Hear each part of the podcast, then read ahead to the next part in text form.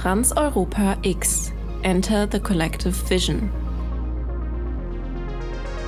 Okay, if I could make, you don't have to say it, but I'm just saying that in my mind for this part, because the title is so long, it would be really funny if you could put Baroque music underneath this part while I say it. so, like flutes. Um, the title is Marie Antoinette walks down an elegant hallway knowing everyone hates her.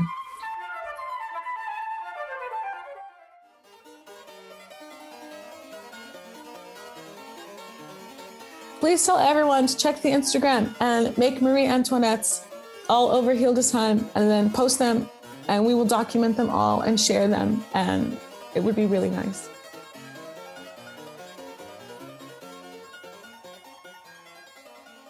Hi, my name is Alyssa Dillard. I'm a theater director from Texas, but I'm based in Prague and I'm trying to make a new form of performance uh, and technique where we're combining different mediums and seeing how you can tell stories in an expanded way. So, with uh, durational performance or installations, uh, mixtures of dance and um, music performances as well. Dear Alyssa, what is your performance about? Um, the performance is about a lot of things. I made it for myself, but I also made it for everyone.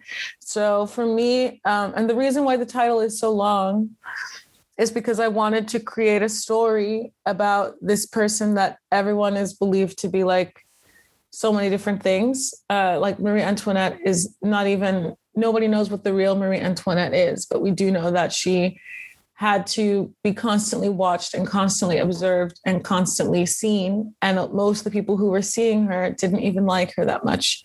So being observed by people who are also responsible for your misery in a way and your unhappiness. And I wanted to make a performance that didn't necessarily focus on this moment, but also on the beauty of the environment around. Like imagine being beautiful in, in Versailles, but also being unhappy completely. and then trying to find other ways to make yourself feel something positive which I think is also the danger in the performance, which I like because it's really exploring this decadence on the on the borderline of uh, disaster which is what was happening in Versailles at the time. Like all of the gambling and spending when the lower class has nothing and trying to find a way to feel as aristocratic as you would want when in reality everyone who's doing the performance we're definitely on the lower end of the spectrum when it comes to the amount of money we make or the level of influence we have but what would it mean for a peasant in this time period of Marie Antoinette or an artist now to try and take on the the persona of this wealthy aristocratic life.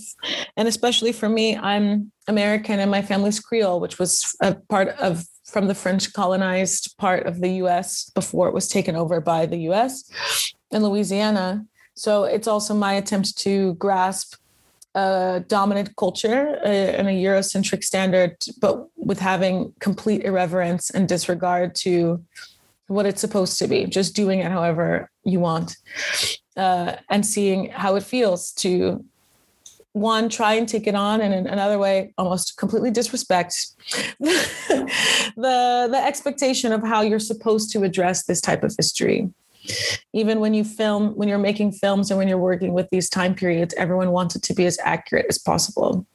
And you're supposed to use the right buildings and the right clothes and the right timing even if everyone in the movie has a british accent. Um, but when you look at how people portray indigenous american culture or black american culture they don't care at all about how it's portrayed or the accuracy. So i would like to treat the the dominant culture with the same level of irreverence that they treat my own.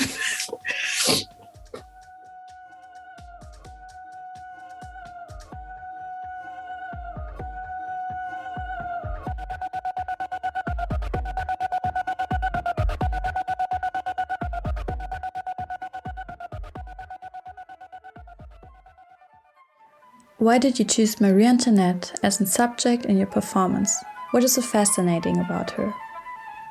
Um, I think Marie Antoinette is really used as a, a reference point for everyone. Like I also I have my own perspective of the performance based on how I perform in it and how I am.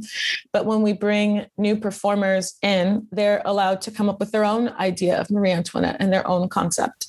So anyone can identify with Marie. I think there are a lot of things inside of her that we all feel, especially now with social media and the way in which we communicate with people. You're constantly being watched, but at a distance through your phone or through a computer screen um, especially in the last two years, which is not when I made the performance. It just happened this way. But you're always thinking about perception and how you're presenting yourself or how you're projecting your life. And I think there's a lot to be said in the isolation you feel in trying to present something other than how you're feeling. And the isolation that Marie Antoinette probably felt being a teenage bride to a king walking through Versailles with people hating her because she's Austrian and thinking that she is a million things that she's not and calling her a whore and a slut and that she's useless and not able to give birth to children to help France and all of the things that they said about her are things that I think a lot of people especially in their 20s today can relate to and that kind of that kind of isolation and that kind of inability to be properly seen because I don't think Marie Antoinette's ever been properly seen and unless you met her when she was alive. And even then, you would have a perception of her. Um, I think that that's something that is even more important today. You told us that the performance explores the images and social state of rawness. Do you think that Marie Antoinette symbolizes a kind of rawness? Or in which way is rawness an aspect of your performance? Um, I think that we're trying to trying to use her to. Like, I think that there is a rawness and like, I don't like addressing her historically all of the time because we're not doing it in the performance either. It's really a metaphor and like a, an idea. But I think we're trying to find that state of rawness. It's like what's underneath all of the glamour and all of the money and all of the parties and all of the things and how do you start to come to, into yourself and i think there's definitely a state of rawness that happens when you've been because the performance is essentially the a party like you're entering a party and reaching it at, at to a point where it com- reaches complete ecstasy and release which is hard to see. And I think that point is the rawness that's more in the performance and less about Marie, but we're almost taking her and trying to give her the freedom to scream with her clothes falling off or shove something in someone's face, being completely irreverent and completely reckless without worrying about any consequences and just doing whatever it is that you feel in that moment or expressing yourself however you need to.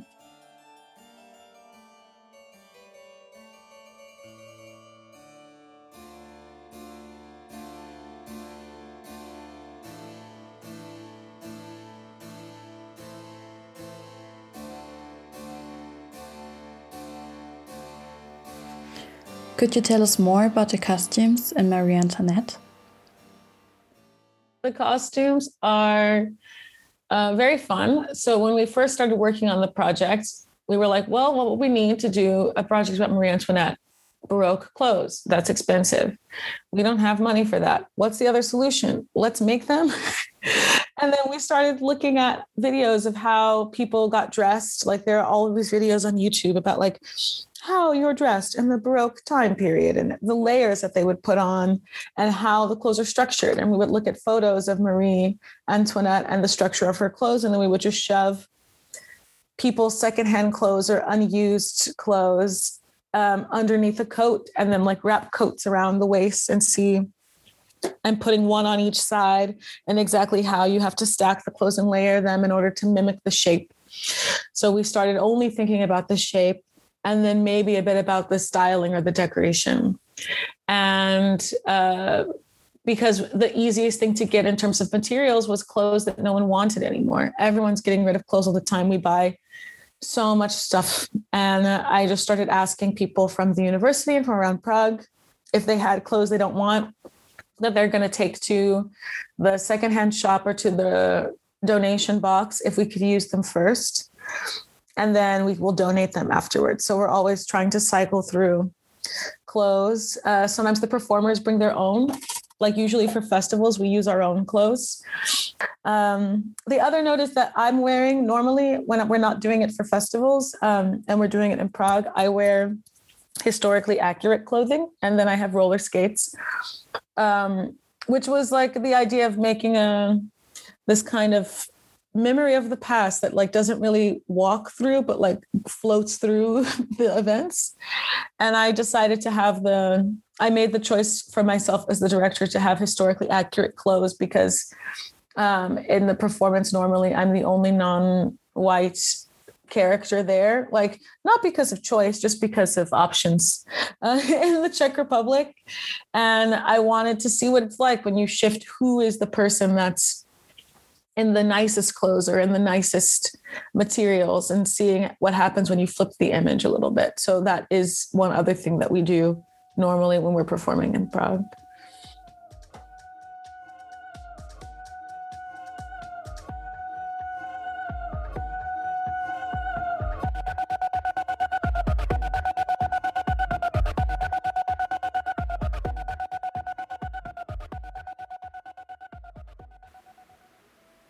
What do you think? How would Marie live today if she were alive? How would she feel? I think that she would maybe feel a bit more relaxed. maybe it would be easier. Uh, maybe it would also be very difficult because she would have to deal. Well, actually, no, she wouldn't. If she was Marie Antoinette now, there's a lot of wealthy half aristocrats that don't do much um, and can still be rich and chill, but without as many expectations.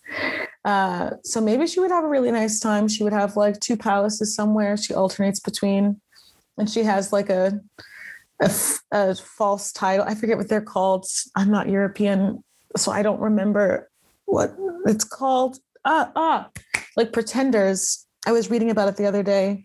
It's like when a royal family has been, when they've gotten rid of the monarchy, but then the royal family is still there and they're like laying claim to a certain area, but they can't because they're, there's no longer a monarchy and they call him a pretender. And so I could see her being one of these where she's like, Yeah, I'm the pretendress of this place and I live here. And then I have like 10 palaces I can alternate between. Or, for example, in the Czech Republic, uh, I think also in Germany and France, we have the Kinsky family, which is like still an aristocratic family that owns a lot of land and a lot of properties. She would, I can see her doing this and then having a really nice like social media career as like a model. And she'd probably have like a skincare business or something. Would she be active on Instagram? Yeah, yeah. Maybe TikTok also.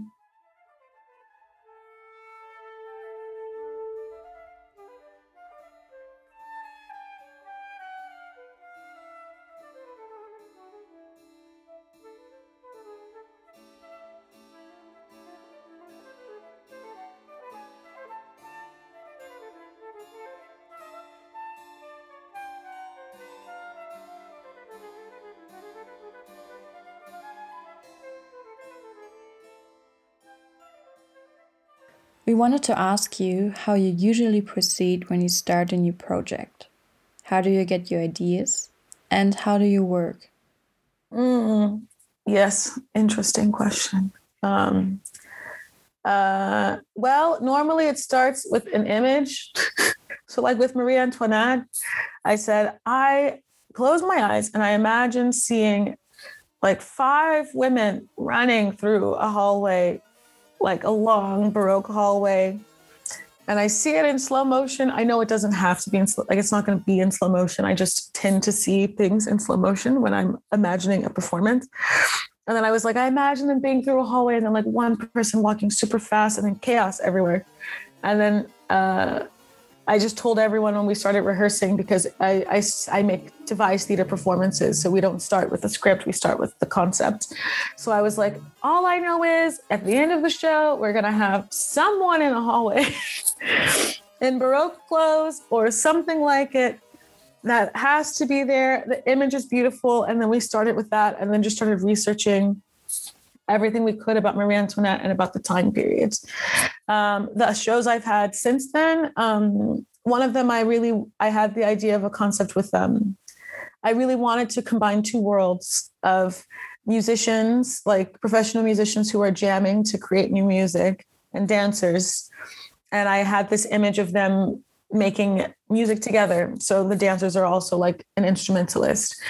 So it's always kind of starting with an image or this idea of how to combine two things and then expanding from there in the rehearsal process, which can, depending on the project, either be like a month or like the last show I was supposed to start in October. We just have been rehearsing uh, since then developing it. So it's been like, I guess, seven months now of working on that one.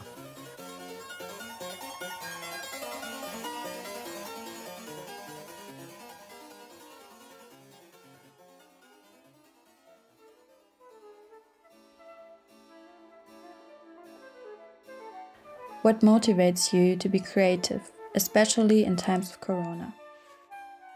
I don't know what else to do. uh, I just I have to do it. I can't stop. I don't know what to say. I I was talking to some friends um, a while ago, and I was like, if I had the choice to do something else, I probably would. I just need to make things um, and make theater or make art. I can't not make it, even when I'm even when I'm not working on a project, I'll like make a weaving or something. So I I always am trying to find some way of expressing myself. Um, I'm very chatty now because I don't talk to people very much because of COVID. So I know I'm talking a lot. Um, but I'm also very introverted, so I don't say things. I don't say things um, out loud necessarily. Instead, I'll I'll process them through performance or through a piece. And during COVID, I, I, I thought a lot about what it means to create or what it means to not create. And I just thought about all of the things that annoy me in my regular life that stop me from being able to make things the way that I want, like jobs and all of this other stuff. And I decided to kind of at least attempt to use the time to explore myself and how I make things and say, okay, maybe you don't have a job, but at least you have some performances you can make or people you can collaborate with. And that helps me a lot. Uh, I think also not being in my home country, I came to Prague to make art. So if I wasn't making it, I don't know what I would do. I would have to go home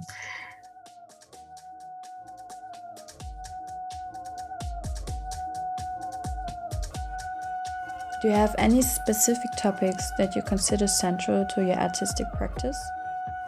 It really depends on the project. I'm a project to project person. So sometimes I'm completely immersed in Marie Antoinette, and sometimes I'm completely immersed in love. The show I'm working on now is about love. So, and and the topic of it and exploring it over the course of COVID and the stories of the individual people and uh, being really honest about the fact that everything changes and thinking about it in a modern way and not just articulating this story.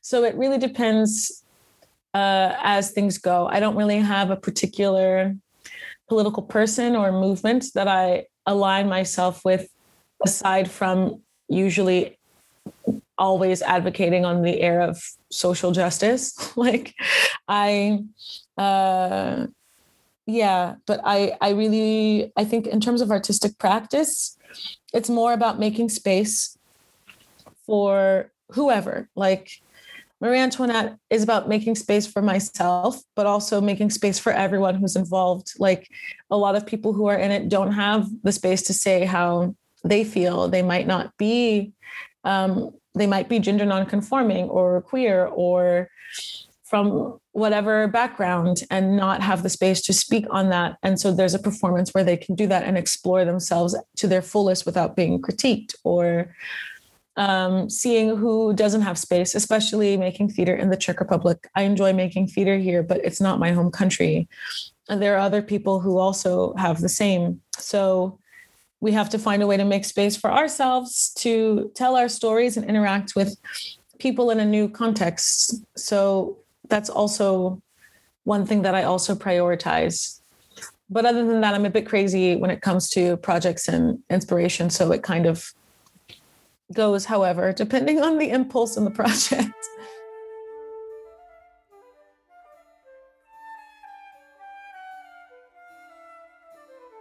Since you couldn't come to Hildesheim, how did you manage to create this performance for Trans Europa? I was really sad we couldn't go. I I I I went to this Ruhr Triennale festival two years in a row, and I met so many people from Hildesheim, and I was like, I want to go. I want to see. And every time we've taken Marie to Germany, we had a blast. Like I was really looking forward to going, and I love interacting with uh, people there and in a new country to see how they interact with it. So this was the biggest struggle because I'm still not sure how it will work because we worked with the cinematographer here and we took one of the really nice days this week to a Baroque garden that we've performed in. And I made a photo shoot list of exist moments of existence for the characters. So you can see a video in the garden for the festival, and I think it will also be on Vimeo or something, where you'll watch these characters existing and moving and having a a party in this garden as if you could join them. And then on the Hildesheim end, we'll have the installation with video and uh, installation with clothing and materials with instructions for how to become Marie Antoinette. The hard part with this is it's open to imp- interpretation. So the instructions we're working on now, and I am asking people from the performance to make their own. So I don't know how absurd they'll be. Some of them might be very literal, and some of them might be sheer absurdism. Mine will probably be mostly absurdism. And and then we also will make an Instagram where you can make your own Marie either in the garden or at home, or say something about the film or interact with it. And you can send something to the Instagram or email me and I'll post it. But we want to document how people interact with the performance and the installation we'll make instead on Instagram. So please tell everyone to check the Instagram and make Marie Antoinette's all over Hildesheim and then post them and we will document them all and share them. And it would be really nice.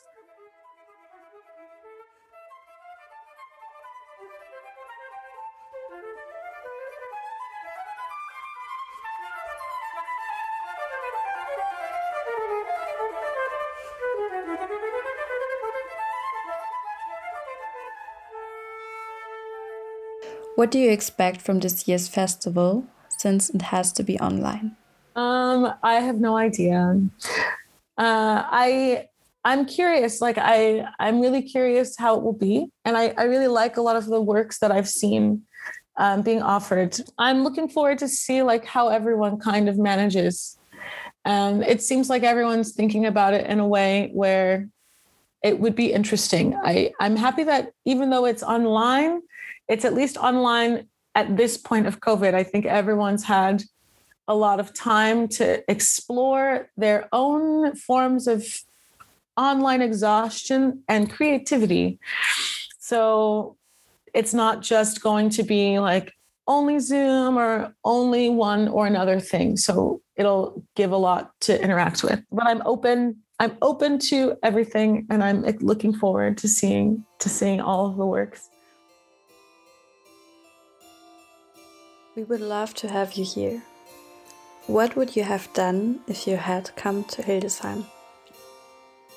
I would have probably made everyone try to skate. I do that all the time. Uh, uh, we would have definitely brought skates and we would have taken over the garden and had a really great party probably in a COVID friendly format. I had this whole idea to get like face shields and have the Maries like lifting them up to drink, but then you could also write on them. And then like how we would go around like having people in different types of clothes or putting someone in a, it's not a hazmat suit, but this like medical suit that they wear at the hospitals. And we were like, what if we put one of those on underneath and then we layered them with the the corsets we made like one person who's this like a medical guide who's kind of making sure that everyone is keeping the distances while we're trying to do the performance in a normal way. And I had a really funny image in my head of Marie's running around the garden and then like two people with uh, meters going to,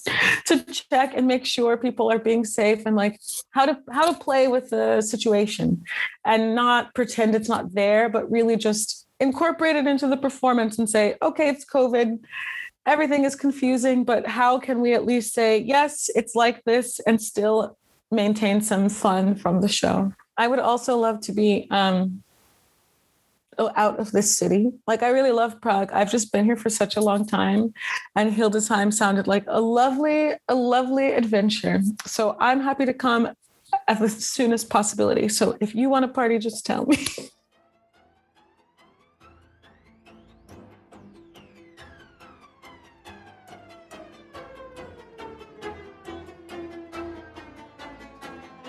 Do you have a vision for your work in the future?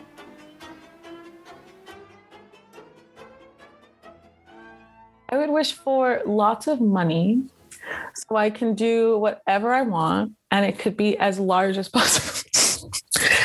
I would really love to take Marie to different countries, like we were talking about doing it in Vienna, and just following Marie's trajectory from Austria to France and like doing it in different buildings, historical spaces, and seeing how many cultural institutions we would upset along the way. and then um, I also was wanting to. Well, now I'm working with a friend to make this foundation, cultural foundation in the Czech Republic for presenting work and performing it uh, particularly work from like younger international artists and um, like people of color living in Europe, but also in the Czech Republic to make sure that they have a proper space where they can present their work and it's properly tr- it's treated well. Uh, it's something that's super important to me because I I don't always like the experiences that I've had, even with attempts at collaboration, where you see what they are getting grant money for, and then you see why they've asked you for something, but then there's not a lot of care taken into the subject matter. And a lot of these topics are um, difficult and hard, especially for the artist. So you don't really want to put any undue stress on them that makes it harder for them to make their work.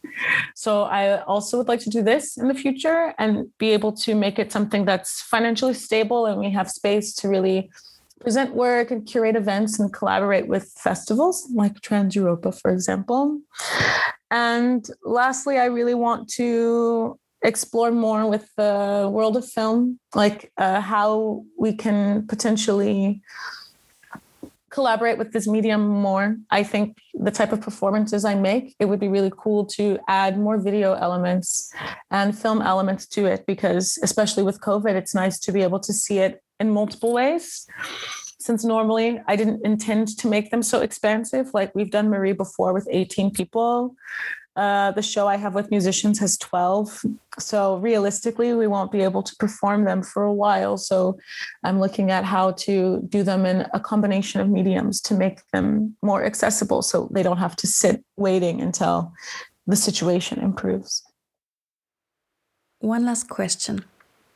As the full title of the festival is Trans Europa X, Enter the Collective Vision, do you have a vision, maybe connected to your performance, which you want to share with the audience? The vision I would like to share with the audience is I just want to say fuck it. the vision is fuck it and live your life and enjoy and don't be afraid to express yourself fully and live to the fullest and try everything even if you think it's strange explore yourself and fuck it. Thank you so much, Alyssa, for your time. Thank you. It's nice to virtually meet you, and I hope to go to Hildesheim one day and meet you in person. And good luck with everything preparing for the festival. Marie Antoinette walks down an elegant hallway knowing everyone hates her. By me, Alyssa Dillard.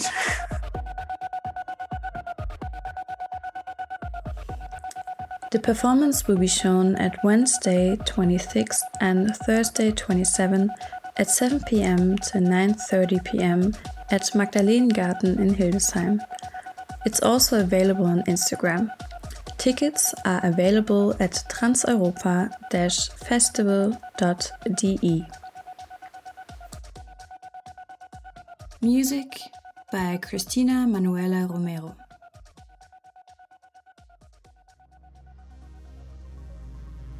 Trans Europa X Enter the Collective Vision.